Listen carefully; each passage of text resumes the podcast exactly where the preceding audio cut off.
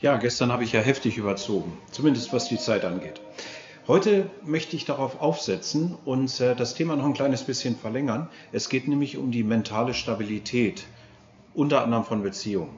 Wie bekommen wir denn äh, das von dem can't umsetzen in can? Yes, we can.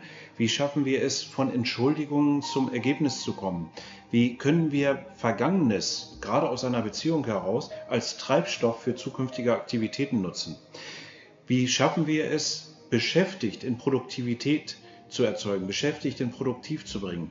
Wie kriegen wir es dann am Ende hin, dass wir möglicherweise auch Menschen, die für ihre Nehmerqualitäten bekannt sind, ich meine jetzt nicht das Einstecken, sondern dass äh, ich nehme erstmal und dann gebe ich etwas, schon ein kleines bisschen in Geben hinzubekommen.